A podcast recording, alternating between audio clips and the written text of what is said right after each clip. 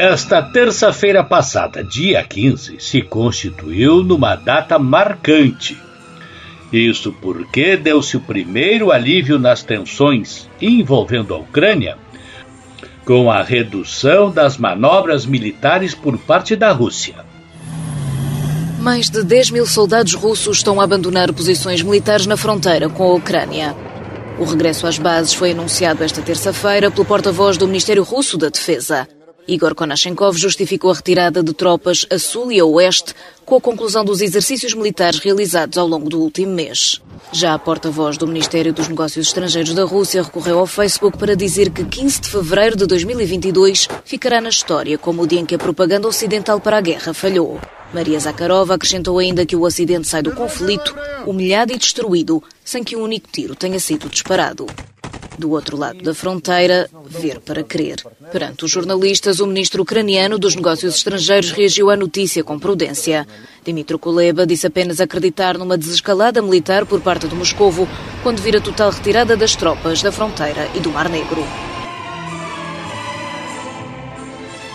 O alívio nas tensões em torno dessa questão envolvendo a Ucrânia deu dois passos importantes nesta terça-feira.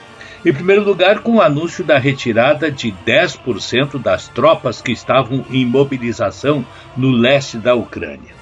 De outra parte, pelo encontro entre o presidente Vladimir Putin e o chanceler alemão Olaf Scholz, em que disseram que o diálogo é a solução para o problema, que esse diálogo deve avançar. O presidente Vladimir Putin recebeu o chanceler alemão Olaf Scholz em Moscou em meio à crise com a Ucrânia. No mesmo dia em que foi anunciado que parte das tropas russas estão se retirando da fronteira, o chefe de Estado garantiu que não quer guerra. Queremos isso ou não? Claro que não. É exatamente por isso que apresentamos propostas para um processo de negociação. A visita de Scholz faz parte do esforço dos países ocidentais para alcançar uma solução pacífica para a crise entre russos e ucranianos. O chanceler afirmou que a segurança na Europa só pode ser alcançada com a Rússia e não contra ela, e se mostrou confiante no fim da crise. As opções diplomáticas estão longe de estarem esgotadas. A tarefa agora deve ser trabalhar resoluta e corajosamente para uma solução pacífica desta crise. O fato de ouvirmos que algumas tropas estão sendo retiradas é um bom sinal. Esperamos que mais notícias se sigam.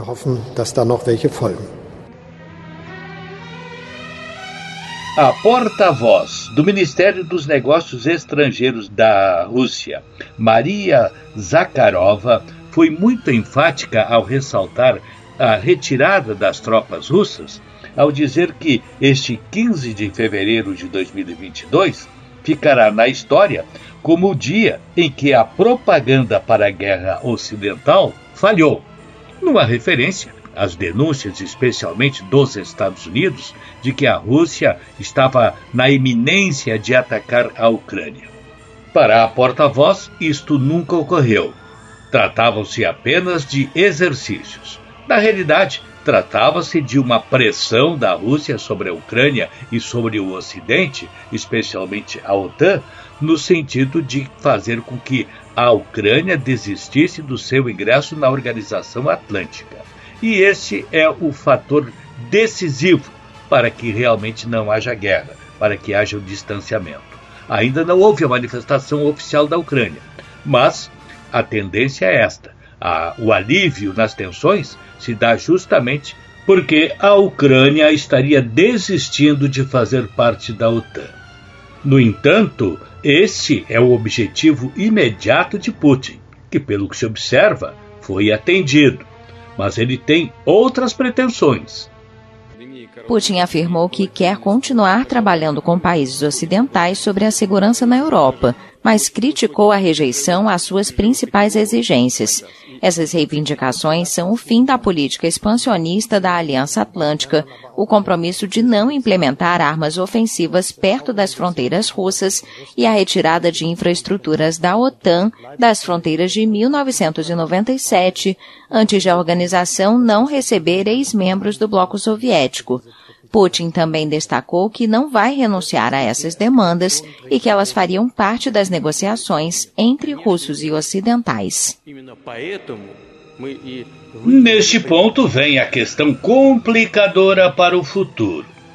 Nos três aspectos solicitados por Putin, o primeiro, o fim do expansionismo da OTAN, pode se estabelecer, especialmente com a não entrada da Ucrânia.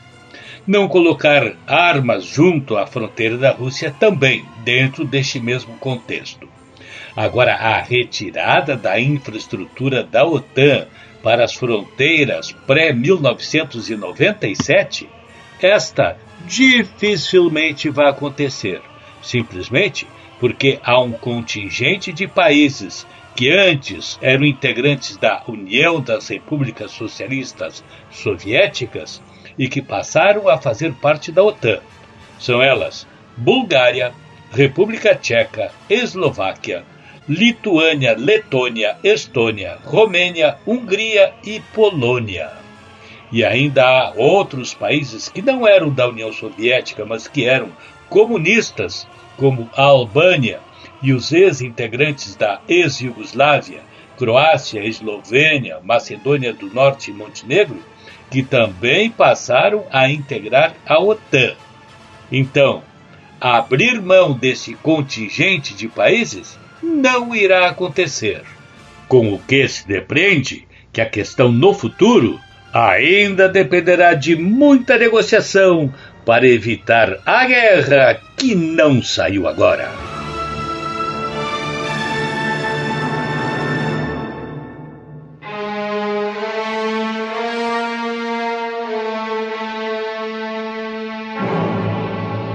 Este programa tem a produção e apresentação de Jurandir Soares. O trabalho na técnica de Jorge Brum e Jefferson Gomes. Mesa de áudio Luciano Vargas, Alex Lima e Leonel de Souza. Sob a coordenação de Davis Rodrigues.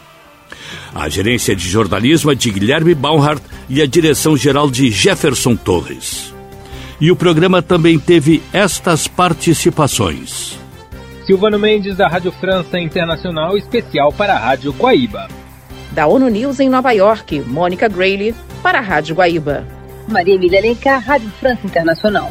Direto de Londres, Iracema Sodré com as últimas notícias da BBC Brasil.